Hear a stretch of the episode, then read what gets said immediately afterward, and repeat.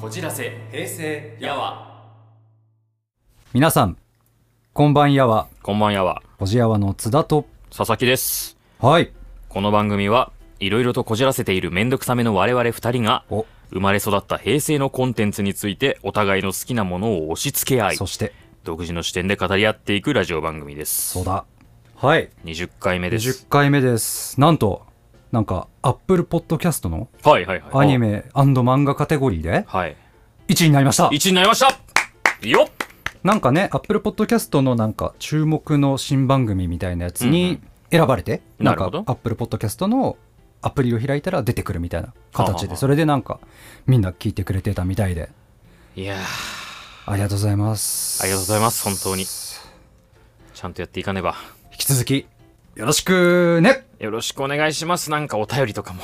あぜひぜひ。ぜひぜひ、ぜひ。ぜひ送ってもろて。はいてなわけで佐々木くん。おいおいおい急に来た。はい。君はあのちょっと前に逆転裁判について話してたよね。話しましたね、うん。あれは。18か7かそれぐらいの、うん。17 17回かな？かな？うん。うん、はい。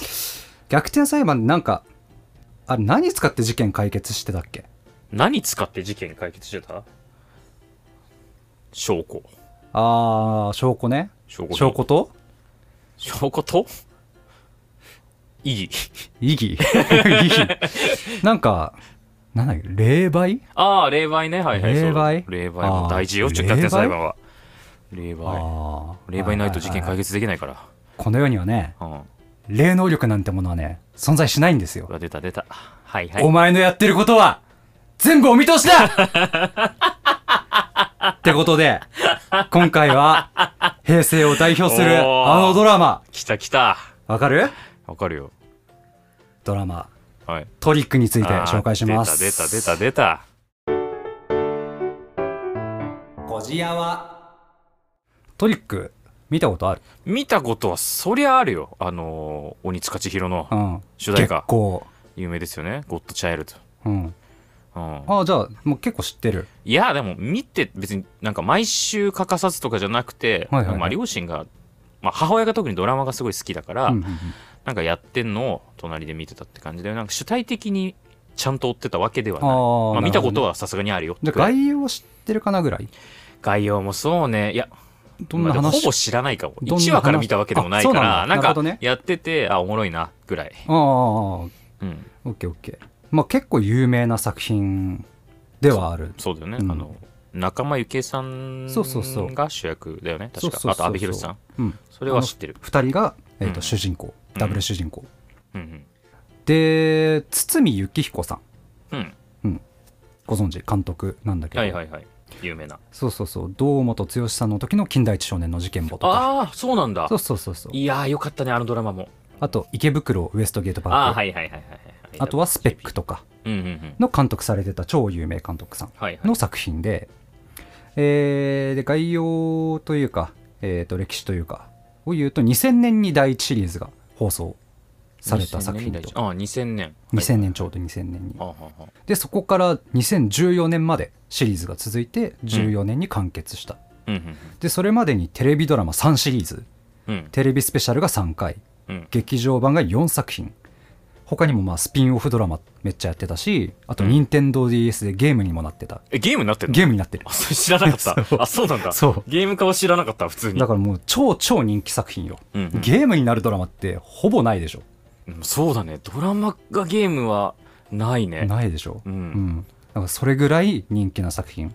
ちなみにどんなゲームになってたの？えあなんか普通になんかその謎解き系？あうんうんあ探偵ものというか。そうそうそうそう。あそうなんだ。話聞いて事件の謎を追うみたいな感じのゲームだったっぽいね。なるほど。うんうんうん。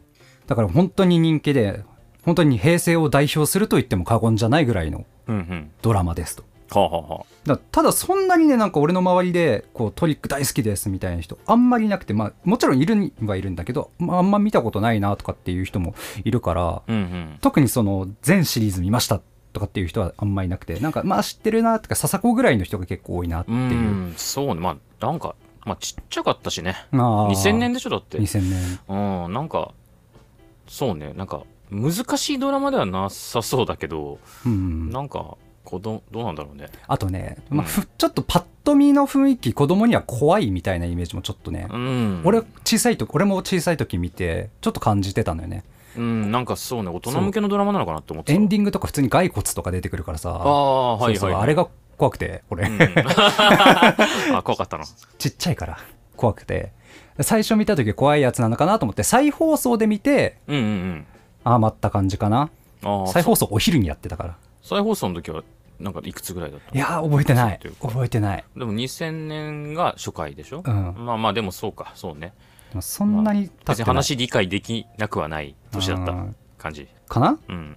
で、まあ、めちゃめちゃ人気の作品ですと。うんうん。概要これウィキペディアの引用なんだけどうんうん。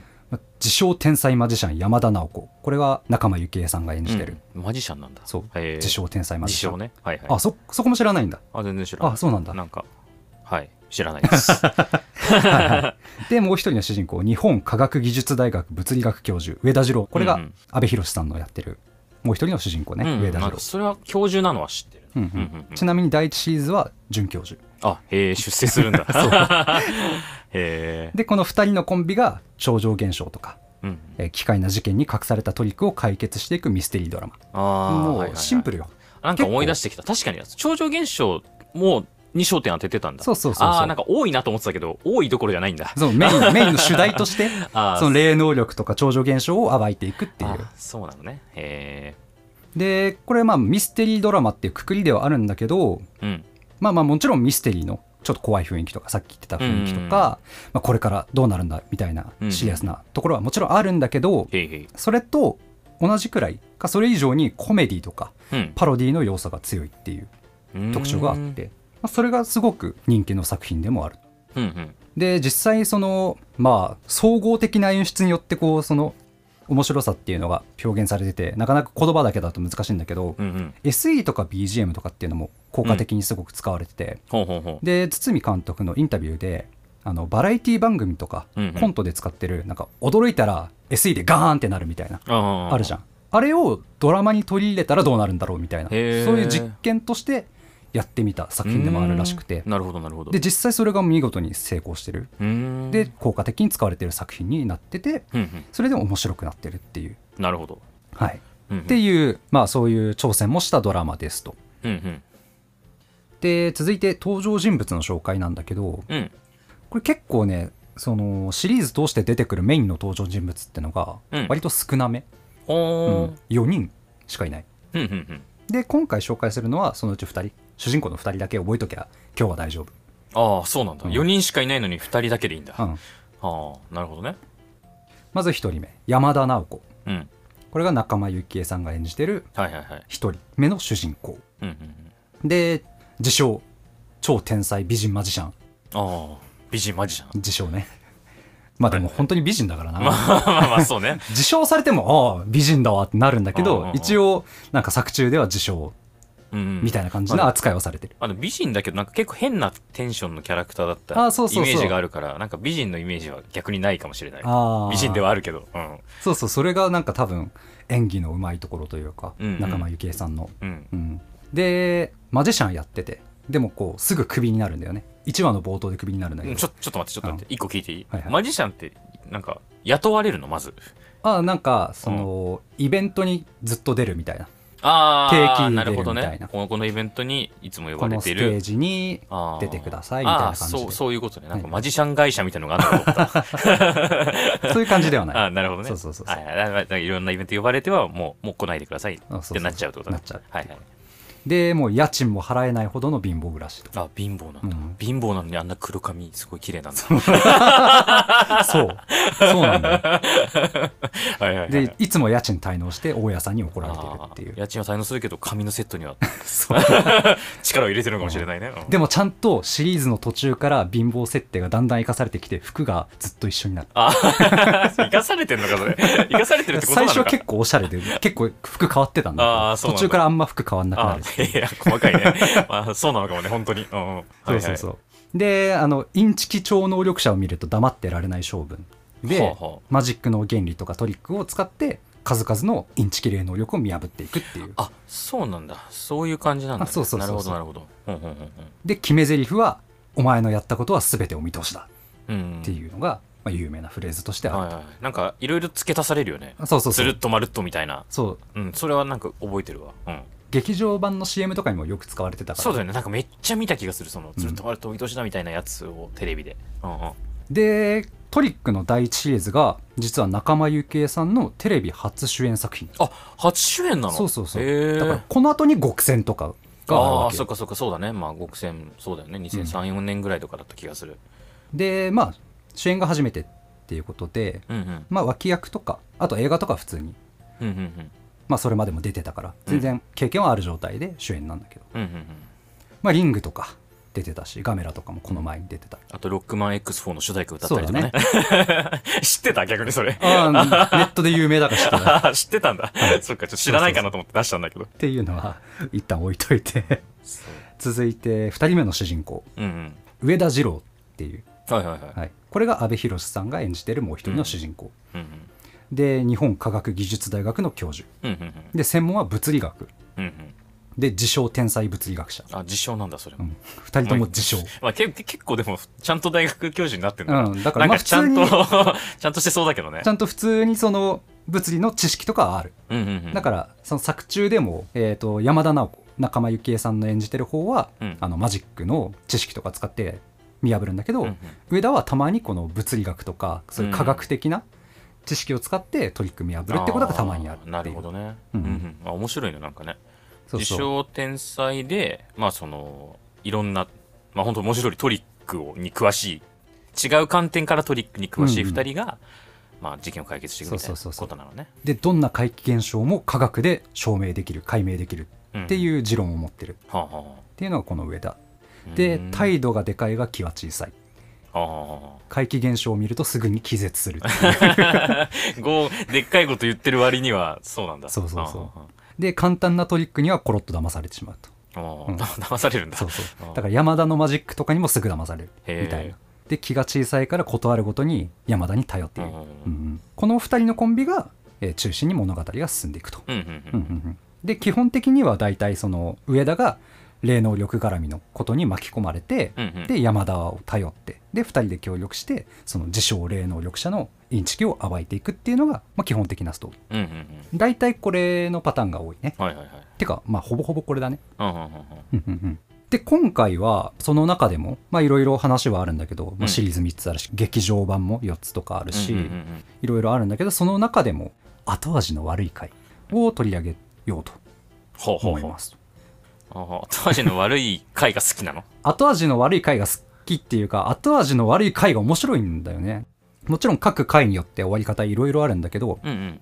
なんか普通の謎解き系のやつだと、うんうん。まあ、事件解決してよかったねわーみたいなことって結構あるじゃん、うんうん。トリックは基本的にそういうことあんまりなくって。うんうんうん。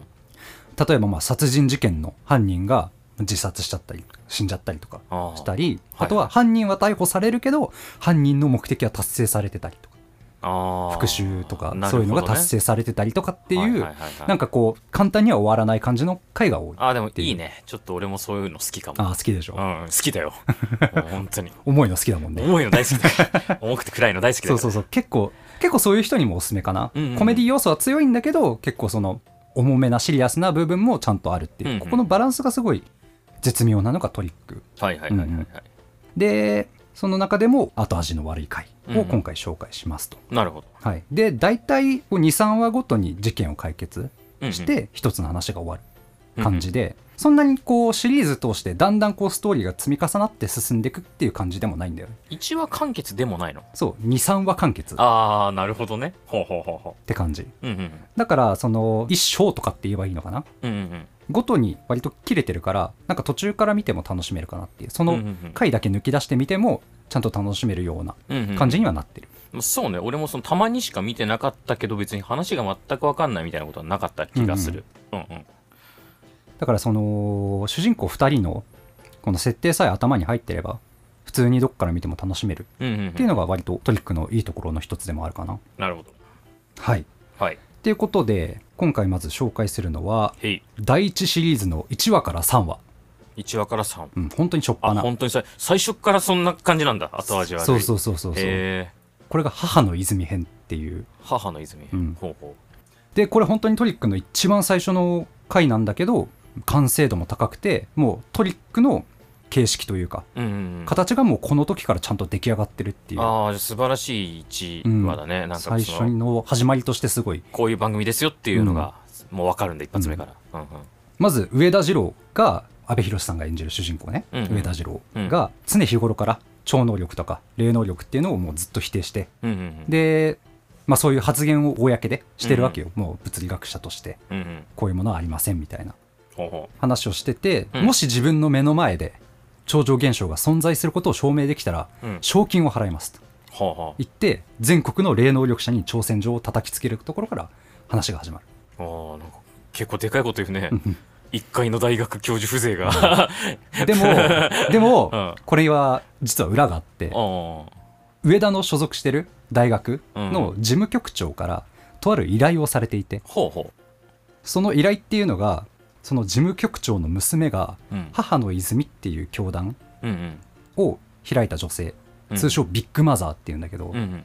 に浸水しちゃってだからその教団に入信しちゃってはいはいでその母の泉ってところに行ったきり戻ってこなくなった。うん。それを連れ戻してほしいっていう依頼を事務局長にされてたのはあはあ。上田は。はいはいはいで、まあ、ビッグマザーっていうのはもう霊能力者って言ってて自分で、うんうんで人前で独身術とかうん。未来予知とか空中浮遊とかっていうことをして、うんうんうんで信者をどんどん増やしてるような人。で実は上田はまあさっき小心者って言ってたけど、うん。もう超ビビリで。うん。ビッグマザーのインチキを暴く自信がなかったから自分の味方になってくれるようなやつを探すためにその超常現象を証明できたら賞金出しますって言って人を呼んでたのよ。ああいやなんかその なんか大学教授ってそんな権力があるわけではない。た 多分なんか怒られないのかなと思って。なんかそんなでかいこと言ってると思ったけど。そういうことなのね、うん。はいはいはいはい。でそういう人を探してた。で一方もう一人の主人公の山田直子は、うん。さっきも言ったけど家賃払えない。貧乏。で生活が困窮してるからその上田のところに行って挑戦を受けて賞金をもらおうとしてるわけ。解けるぞと、うん。超常現象なんか余裕だぞと、うん。金くれと。そうそうそう。でもちろんでも山田霊能力者じゃないから自分の手品を霊能力だと偽って上田を騙すあ霊能力者としていくんだ。そうそうそうそうあそう。ーマジシャンですじゃなくて、うん。ああなるほどね。霊能力者だから超常現象なんかお茶お茶の子さいさいだぜと。そうそうそうああなるほどね。はいはいはい。やることはマジックなんだけどね。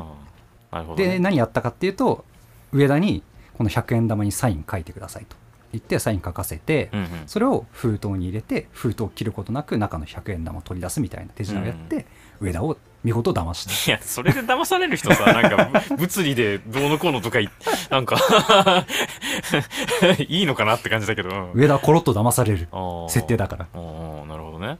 いやでもねこのシーンがまさかね最後の劇場版であんなことになるとはああ、そういう伏線があるんだ。っていうのがあったりもすると、へえ。うんまあ、っていうのは今回はちょっと置いとくんだけどぜひぜひ皆さん見てほしいって感じなんですけど、はいはいはいでそれで上田は騙されるとうん。で山田と上田がその事務局長の娘を取り戻すためにうんうん。実際に母の泉に行って、うんビッグマザーのインチキを暴くことになるっていうのがこの第1話うんうんうんまあでも最初はあんまりうまくいかなくてうん。うんうんこう山田がビッグマザーに、まあ、本当に独身術があるんだったら私が事前に紙に悩み自分の悩み書いておくからそれをこう封筒に入れてうん。あなたに渡すからそれを当ててみてくださいっていうう。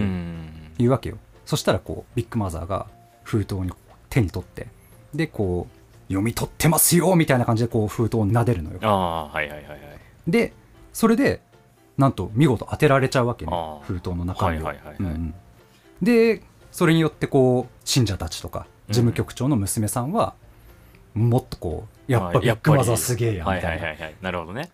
感じになってよりこう浸水しちゃってうん失敗しちゃうみたいな。へえ。でビッグマザーは今までもこうやってうん。なんか悩みを抱えてる人とかをこう信者にしていったわけ。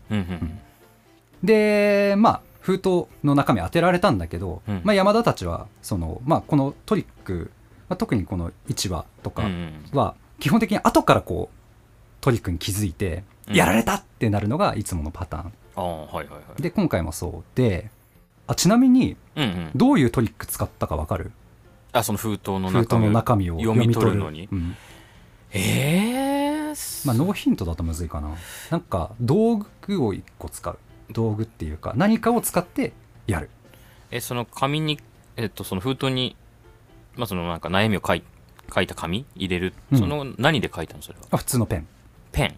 鉛筆とかじゃなくてペン。あー筆だったかな。ああでもそう関係なさそうだね。まあ、あんまりそ関係なのないんかそのそのなんかあれかなと思って。インクか何かとかなんか関係あるのかなと思って。あーるほどね。それは関係ない。あー関係ないんだ。なんだろうね。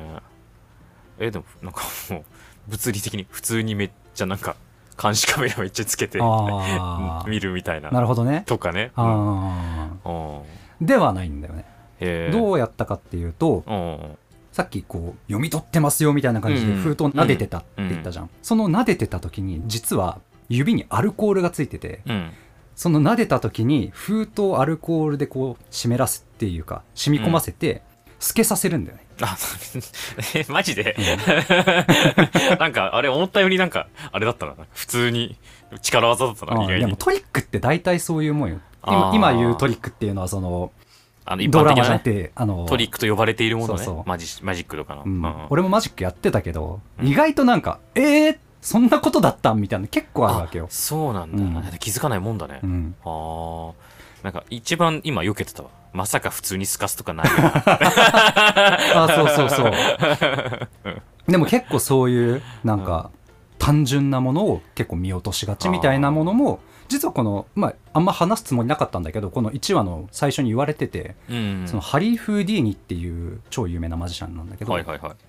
その人のなんか逸話みたいなのがあって、うん上田と同じように過去に霊能力者来てくださいみたいなうん。ことがあったらしいんだよね、そのフへーーディーニのいた国で。はいはいはい。でその学者たちが集まってそこになんか箱に入った紙に書かれた文字を当てますみたいな人がやってきて実際に当ててで学者たちはうん。その箱とかを調べてうん。見てもなんか種も仕掛けもないとうん。こいつは本当のなんか霊能力者かもうん。って言ってた時にフーディーニがやってきて「違いますよ皆さん」って言って実は箱に小さい隙間が空いててうん。その霊能力者って言ってたやつはその隙間から中に覗いてただけっていうこと。が実際にあったらしくて。そうだからトリックっていうのは実際はその分かってみるとあなんだそういうことかっていうのが結構多いっていう、ハンターハンターのうん、10巻みたいだね。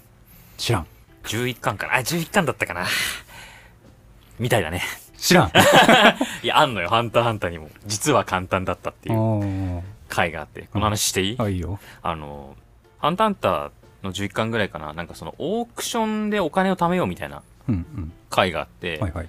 で、その、いろいろそのオークションについて調べてる中で、うん。いろいろトリックが出てくるわけ。うん。その、悪い奴らが宝物のなんか中身だけを抜き取って悪い宝に移し替えて高値で売るみたいな、うん。そういうちょっと悪徳業者みたいなのもいっぱいいるみたいな説明が入るんだけど、もう名うての鑑定士たちがめちゃくちゃ騙されたトリックっていうのが、うん。その宝の入った箱うんがあるんだけど、全然関係ないところに穴開けて、うん。ただ宝を抜き取っただけっていう。うん。それがなんかその、今まで宝箱のその、なんでしょう。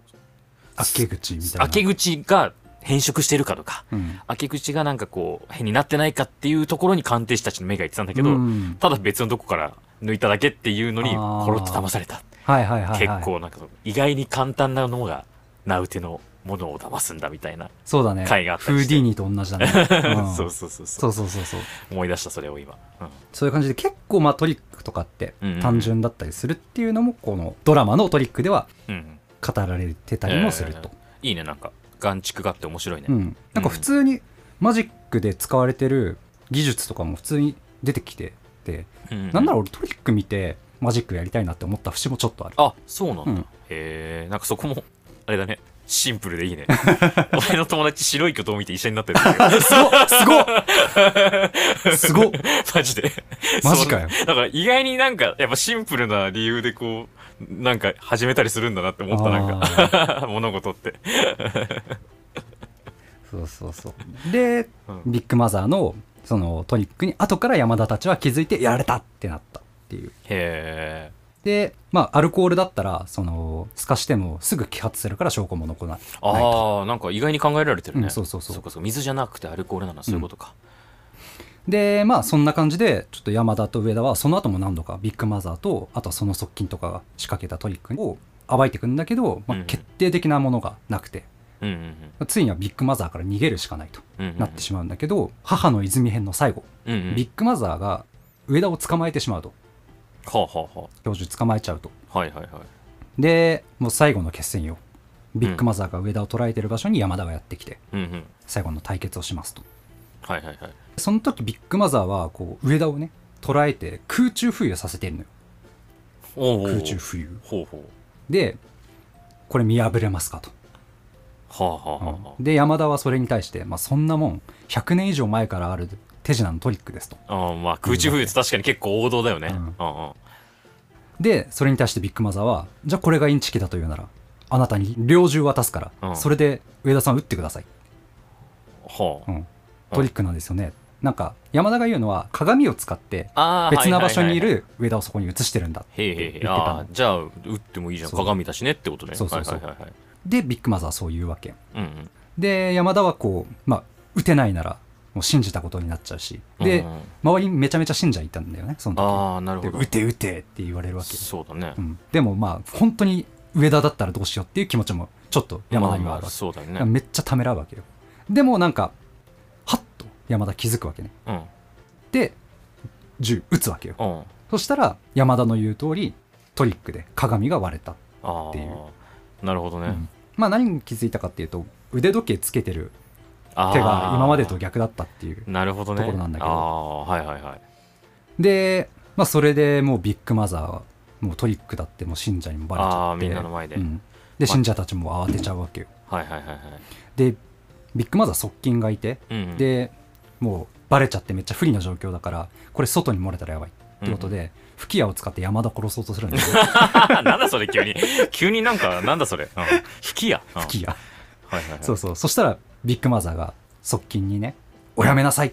もういつかこうなる運命だったんです。はあ。もう終わりにしましょう」はあ。っていうわけよ。はあ。はでもう全てあなたたちの私利私欲のため信者のことなんてどうでもよかったっていうわけでこれ、まあ、全てあなたたちの私利私欲のためっていうのはどういうことかっていうと、うん、あなたたち、うん、そう。このあなたたちっていうのは側近たちのことなんだけど、おはいはいはい。まあ、これのちょっと後で明らかになるんだけどうん。もともとそのビッグマザーが人の心が読めるっていう噂になってて、はいはいはい。そこにその側近たちがやってきてうん。それを利用してこうビッグマザーを祭り上げて母の泉っていう教団を作ってその教祖みたいな感じに仕立て上げたっていうのがその母の泉の起こりなんだよね、だからその側近たちが金儲けのためにビッグマザーを利用したみたいな。ああ祭り上げたというか。はいはいはい。まあ、ただビッグマザーもそれに加担してたわけで、まあそうだよね、うん。だってもうすごい堂々とやってるもんねトリックそうそうそう。うん。でそれにもちょっとビッグマザーなりの理由があって、はいはい。なんで加担したかっていうともう自分一人で救える人数なんてたたかが知れてる、うん。そうそうそう。普通に今まではこう人の心読めるって言って悩み聞いてちゃんとアドイバイスするとかっていうふうなあそれはそれでやってたんだ。そういうそうそう。そう活動自体はしてたけどってことね。そうそうそう、んんん。それを聞きつけて側近たちがやってきて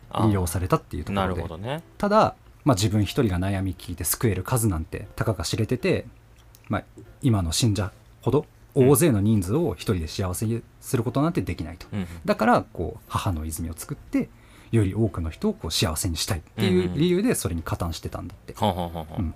で、まあ、今不利になってうん。で側近に対してもうやめましょうとうんビッグマザーは言うわけよ、はあそしたら側近はもう何を今更みたいな感じで今度はもう吹き矢でビッグマザー殺そうとするんだよねいやすごいな。側近すごいななんか。いや結構側近悪いやつなの。いろいろ 悪いっていうかなんか殺人罪、えー リスクをガンガン追うな。そうだね。確かに。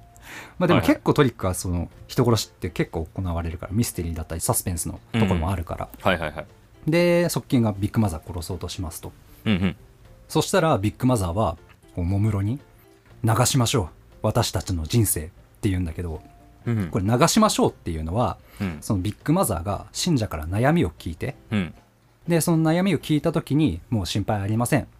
あなたは救われますっていう時に流しましょうってその悩みっていうこの救いのフレーズとして言ってたことあが水に流すみたいなイメージかな？うん。うんうんていうのをここで言うわけ。ビッグマザーが「流しましょう私たちの人生」って言ったらビッグマザーの口から血が流れていくと。はそう。でビッグマザーの手からは小瓶がこう落ち多分自分で毒を飲んだ毒っぽいね。そうそうそう。はいはいはい。でそこにこう山田駆け寄ってって、うん。どうしてこんなことを言うわけ、うんそしたらビッグマザーが「あなたは一つだけ間違ってます」と。うん。進化系の状態でね。うん。私が人の心を読めると言ったのは本当なの。はこの世にはねそういう不思議な力を持った人間がいるものよ。って言っはて山田の頬をね少し撫でるんだよね。あはあ。はそしたらあなたの記憶が見えるあなたの心の闇が見えるって言い出してあはあはあ。なたのお父さんはね殺されたんですよ。本物の力を持った霊能力者に。その人に戦いを挑んで殺された。あ。はいずれあなたの前にも現れますよ。そしてあなたはその人に殺されるっていうんだよね。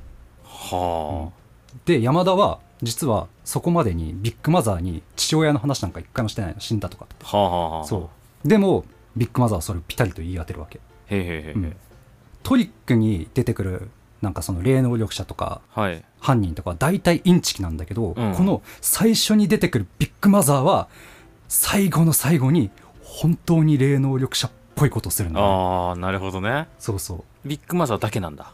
えっとね他にもちょっといるんだけどあいるけど基本的には劇場版とかに出てくるやつ。ああ基本的にはインチキなんだ。そうそうそう。なるほどね。うん。でしかもこれうまいのがさっきちょっと言ったんだけど、うん。山田たちがトリックに気づくのは基本的に後から「うわやられたあれはああいうことだったのか」っていう風な気づき方をするんだうんよね、うん。でこれは山田たちがその現象に後から理由付けをしてるだけで、うん。ビッグマザーの口から実際にそのトリックを使いましたっていうことは言われてないのよ。そのアルコールの件とかもうん。別にアルコールなんじゃねえかって言っただけでてかアルコール使えばわかるだろうって言っただけで、うん。実際そうだったみたいな証拠があるわけではない。そうそうそうそうそうなんだ。だから今までの独身術も実は山田たちがトリックだと思ってこじつけただけで本当にビッグマザーが心を読んだかもしれない、うん。けどもうビッグマザー死んじゃったから真相は誰にもわからないみたいなね。そういう余地のある描き方がこの1話すっごいうまいのよ、いやなんか見事だね、うん。見事な一章だねなんかね。すごいよね。うん。そうそう。へえすごいでしかもそのお父さんの件うん。あなたのお父さんは本物の霊能力者に殺されたっていうのはすごい。トリック全シリーズを通してずっとこの謎を追うっていう。なんか完璧な振りだね。すごいよね。1話としてその、うん。今後のストーリーの展開がちらっと。そう。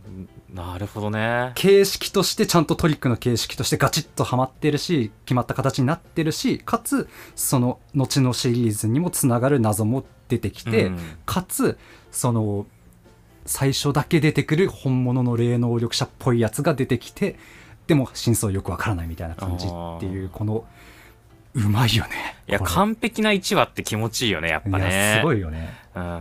わかるわかる。完璧な1話なんか1話ってやっぱ大事な回というかさ、うん。期待度決まってくるよね。そうだね。ん、1話がいいといやちょっと見ようかなってなるわな、うん。ジャンプとかもさ最初の1話って長かったりするじゃん。ちゃんとうん。描いてたりとかっていうやっぱ1話って大事だなっていう。そうだね。1話ね。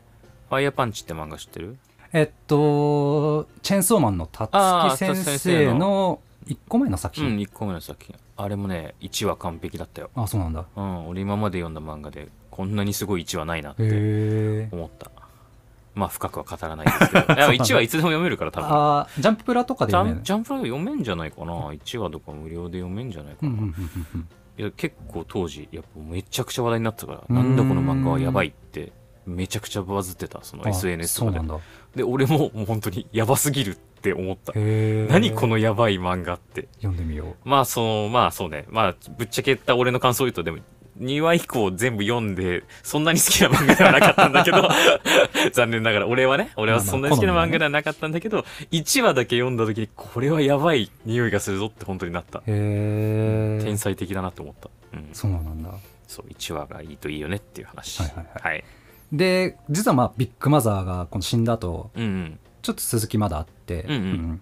翌日になるんだけどうん翌日警察が来んのよ。ほうほう。でもうあの側近とか連行しようとするわまあまあそうだよね。けでまあ信者たちはその周りですごい号泣してんだけどもうビッグマザー死んじゃったからあ嘆いて。あなるほどね。そう。そんな中、まあ、警察が来てうんうん。側近連行しようとするんだけど、うん。その時に連行される時に最後、うん側近が山田たちにあることを言うわけ。ほ正しいことしたつもりか？見ろ。見ろって側近たち側近たちはその信者たちをねううん見ろって言って。何も変わっちゃいねえビッグマザーを失ったあいつらに何が残る？うん。希望も救いもねえ人生が待ってるだけだ。うん。本当にあいつらを救おうとしたのはどっちだ？あおめえたちか。俺たちか？って言って連行されて終わるあでゴッドチャイルドこの腐敗した。あでも流れるわけ。うんエンディングの前にトリックそれだけじゃ終わんなくて側近連れてこうとする時に警察が「さあ早く来い!」うんびっくりマザーは死んだんやって言ってうん。ちょっと小ネタ挟んでくるっていう。あーびっくりマザー。びっくりマザーっていう。なるほどね。そういうちゃんとコミカルな要素はちゃんとちゃんと入れる入れて込んでくるんだ、うん。ああなんかそれ聞いてて思ったけど、うん。逆転裁判影響受けてる可能性あるな。あそうなんだ。普通に。あーなんか近いなと思って。その探偵じゃない人たちが、うん。そのなんだろう探偵ものとしてこう事件を暴いたりとはいはいかして,、謎解きしてね。まあ、コミカルな要素もちょいちょい入れつつみたいな感じうんうんうん。がちょっとなんか、もしかしたら影響受けてるのかなって今。あれ？2000年だっけ？2000年。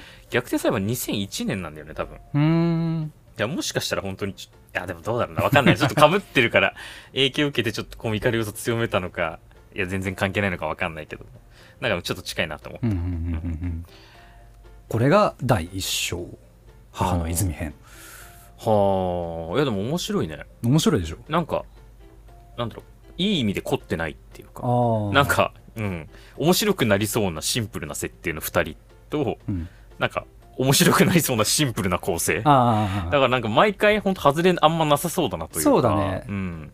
まあ凝ってないわけじゃなくてそのまあシンプルな導入とかっていうのはあるんだけど演出面がすごい凝ってるというかやっぱりそのコメディ的な挑戦をしてたりとかっていうそのなんだろうなこう総合的な演出っんてところがやっぱり素晴らしいっていうのもあるからまあプラスだよねその面白くなりそうな設定とかプラスそのうん演出まあ骨組みがシンプルだけどうん。まあいろいろなところにこう工夫とか。ディティールが細い、かいっていうか、細部に神は宿るじゃないけど、うん。はいはいはいなるほどね。うんもう一個紹介したい回があってほうほこれがこれも第1シリーズなんだけどうん「千里眼を持つ男」っていうう回。おでこれ珍しく1話完結の回であんまりないへんだけどトリックで。ーうんうん。これすごい見やすい回かな。うんうん。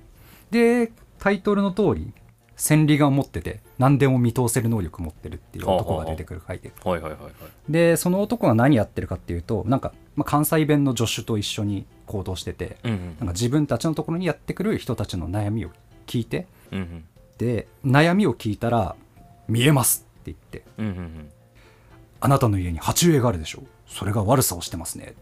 それをどかしてこの金の奮闘を置けば悩みを解決するでしょうとかって言ってうんうん。なんかその人のことを見通すようなことを言っておもちゃみたいなものを高値で売りつけるみたいな、まあそういう詐欺師みたいなことをやってる人が出てくると。でも老人から病気の子供まで騙してお金儲けしてるめっちゃ悪いやつなんだけどうん。この回はそいつに山田と上田が対決挑むっていう。うん。でそのまあ対決として試しにこう山田がね自分の家の間取りを書かせるんだけどうんうんその千里眼を持つ男ぴったりこうえー。当てるわけよ、はいはいはい。でその後後日上田も自分の家の間取りを書かせるんだけどぴったり一致してると。うんうんでも上田の家の間取りなんか一個だけ変な部分があるなっていうのに山田と上田気づいて。でその違和感を確信に変えるためにまた別な勝負を挑むわけね。ううんうん。でそれが千里眼を持つ男と、まあ、自分たちの間に仕切りを置いてお互いを見えなくした状態で山田たちが紙に絵を描くと。うんうん。でそれを見通して同じ絵を描いてもらうっていう対決を挑むわけ。うんうんで山田たちはこうお花の絵とか豚さんの絵とか描くん。で、うん。それと同じ絵を千里眼の男がどんどん描いていくわけ、うんうんうんでその度にこう観客がね「おお」って同じだ。って、ああその仕切りがあるのに。っうん、ていうことね。同じ絵を描いて見通してるっていうリアクションするんだけど、最後の絵を山田が出した時に観客が「お？ってなんでその絵が何かっていうと山田が描いたのは箸の絵。チョップスティック。箸？うん。箸の絵を描いたらその千里眼を持つ男が描いたのは橋の絵、ブリッジの方。ブリッジの。うん、でこれがどういうトリックだったかっていうとこれも結構単純。うん。これも結構単純なんだけど、うん。山田の絵を見た関西弁の助手がうん。無線機でこっそり千里眼を持つ男に答えを伝えてたっていう。なるほどね。はいはいはいはい。で関西弁だったから橋と橋がアクセントが違って別な絵を描いてしまうと、ああなるほどね。はいはいはい。で上田の家でも同じことが起こっててうん。上田の家のテーブルの上に橋の模型うんうん。が置いてあったけど、えー、と側近がねその上田の家を偵察して間取りこう千里眼の男に伝えてたわけよ。うんうん。でその橋を橋とその時も間違えてうん。伝えて、間違えてというか勘違いしてしまってああなるほどね。そこがえー違和感につながってそこをついたと山田たちは。なるほどね、うん。はいはいはいはい。でこれでその千里眼を持つ男逮捕されるんだけど、うん。これも最後よ。千里眼を持つ男のところにこう金の奮闘を交わされた男の子病気の男の子がやってきて「先生僕治らないの？死んじゃうの?」って。言う、うん。そしたら千里眼を持つ男。しゃがんでね。その男の子の目の前で「そうだよ。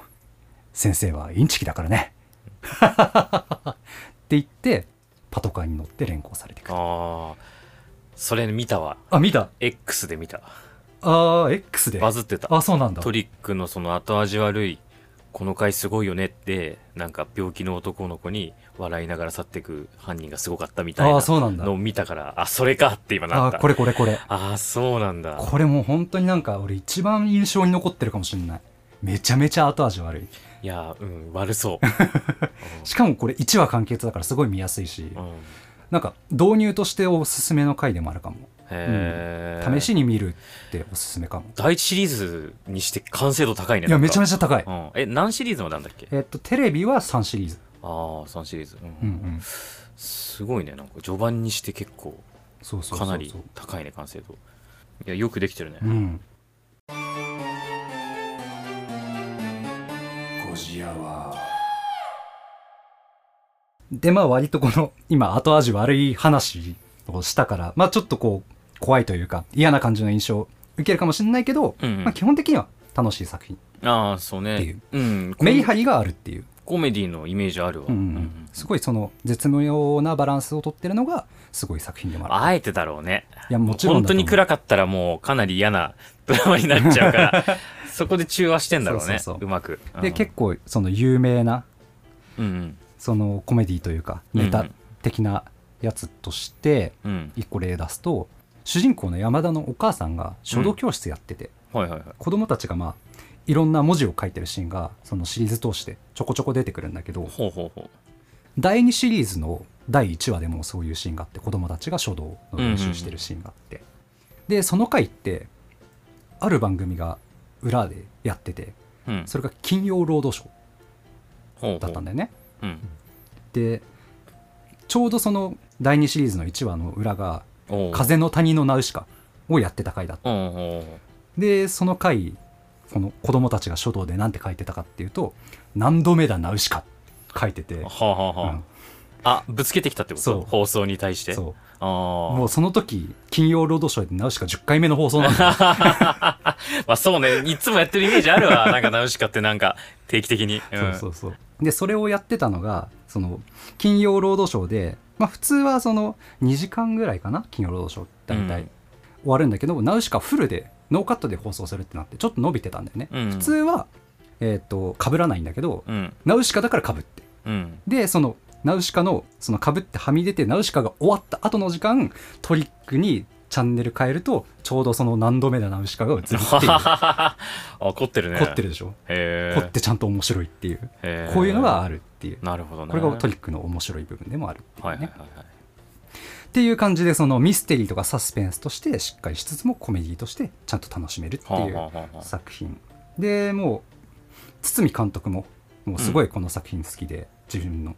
うんうん死ぬ前はもう自分のベッドの周りをたくさんのモニターで囲んで、うん。トリックを見ながら このネタ面白いなって笑いながら旅立ちたいってインタビューで言ってんのよ。でもすいい素晴らしいね。なんか自分作った作品そんなに好きになれるのっていいね。うん、うんそうそうそう。だから監督も自信持って面白いって言ってるし、うんうん。まあ、何より14年もシリーズが続いてて。そんな長いの？あれ。そうそうだから2000年始まって14年にトリックラストステージっていう劇場版で最後だから。えマジか。でそんな最近でもないけどそんな時にやってたっけ、うん劇場版。あーでもなんかやってたかもな CM とか。あーマジか。へえそうそうそうだからもう本当に14年愛されるほどの人気があるっていうのもその面白さを物語ってるというか、なるほどね、うん。へ本当に本当におすすめの作品。えはいはいはい。ですと。なるほどね。ああいや面白そうだった本当に。うん。うん、まあ、ミステリー基本好きだしねあと俺。うんうんうんうんうん。近代一少年とかも。謎解き系が好きって感じ？そうね、まあ、コナンもまあ全部じゃないけど読んでたし近代一少年もだいぶ、あの今やってるやつもちょいちょい読んでるよ、うんうん。37歳の事件簿。37近代歳の一。事件簿あそう今やってんだよ近代一少年。サラリーマンになった近代一が。事件解決するってやつ。あそんなんやってんだ。なんか犯人視点のさ漫画。ああそうやってるよね。は知ってるんだあけど。のトリック。やることが多いってやつでしょ？あと金田一来るな金田一来るなって 犯人が願ってるやつ。そうそうそう。警察いるんかい。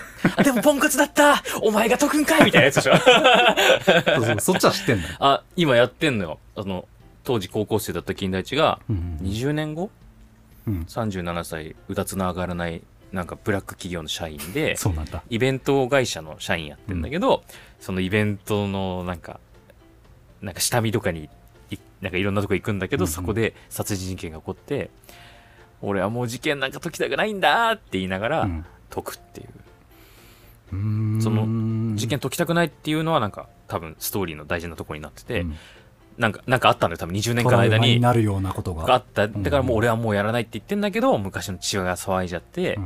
まあ、なんだかんだうん。事件を解いてしまうっていうのが今やっててへえそのそれこそあのちょっとバズってたというかあの堂本剛さんがさうん。近代一少年のそれこそ記念すべき1回目やってたね。やってたじゃん。うん。だから年齢的にちょうど良くなってというか。ああ堂本さんのがもう今の年齢。40か40ぐらうん。い過ぎぐらいだからその今ドラマ化それしたらうん。やってくれんじゃないかみたいなののでちょっとなんか盛り上がって連載始まった時に。うんそうそうそう。また堤さんがね。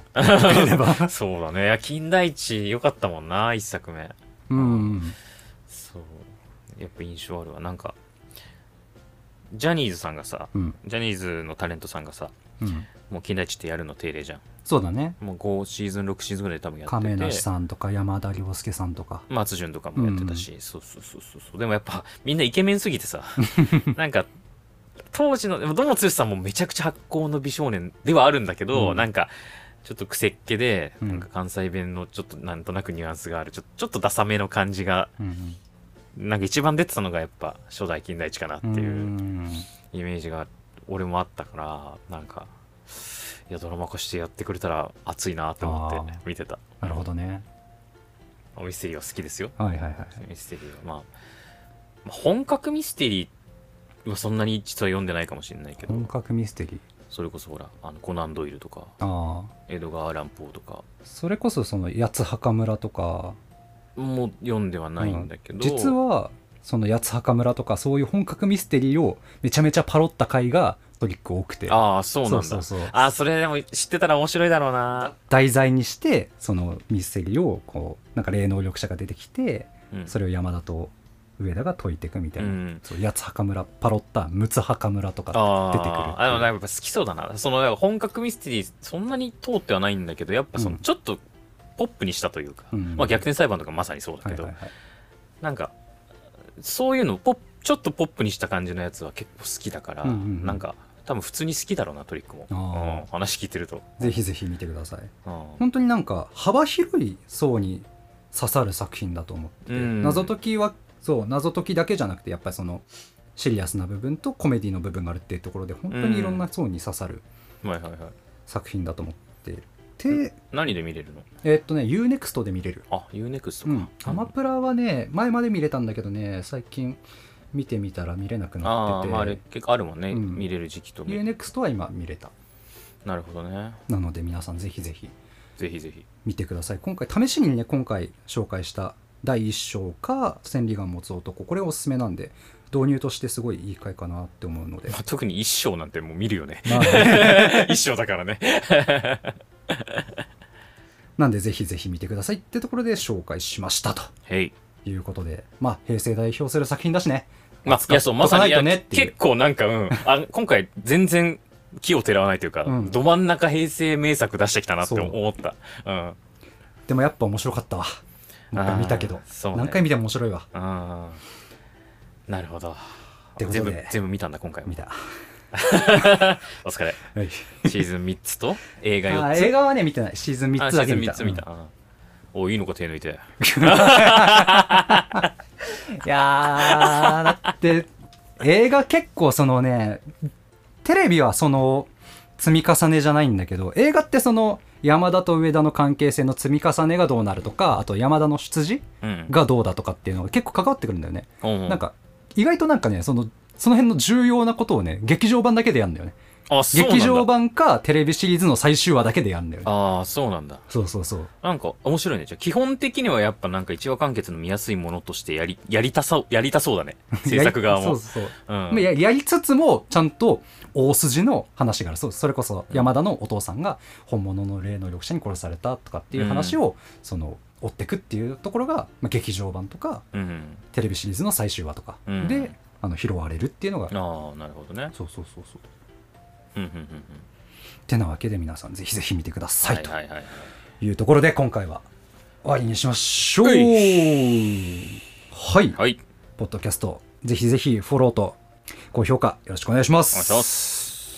X やってますので、ぜひぜひ、ハッシュタグ、シャープ、こじやばで、えーポストしてください。